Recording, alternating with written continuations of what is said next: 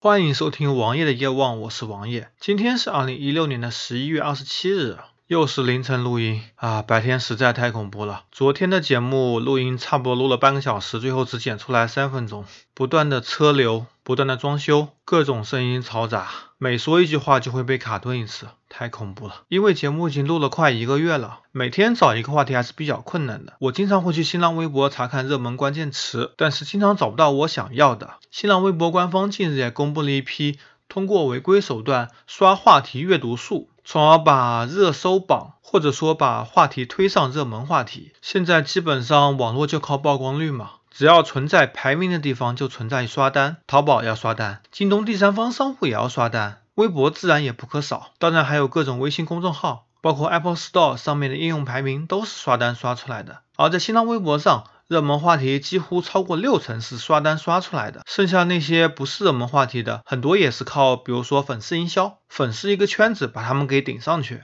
而新浪微博的刷单主要是刷一些热门网剧、热门话题，或者是想推一些节目之类东西。一条由机器粉转发的微博大概需要一毛五，一条评论只需要三毛钱，这个价格并不便宜。而且新浪官方自己也提供刷的服务，他封的这些只不过是第三方提供的，很多老用户。一段时间不上微博以后，他的微博账号不是被盗了，而是被新浪卖给了一些相关人士。我有朋友设的很强的密码，而且也不存在撞库的可能，在一年不上微博以后，账号就被盗了，然后发一些广告，给别人发一些评论，一些被封禁的账号，在半年或者一年以后，也被新浪拿出来卖，拿出来刷单，拿出来制造话题。当时在微博上市之前，新浪还给一些大 V 增加粉丝数，来创造虚构的一些价值，让投资者觉得新浪的用户非常多，大 V 的粉丝非常多，而且活跃度非常高，这都是一种手段。那么我们假定刷单已经是一种潜规则了，那么新浪微博它既当了参与者又当了裁判，这样的做法非常天朝化。但是互联网平台就是存在天然的垄断，你无法拒绝它，同时。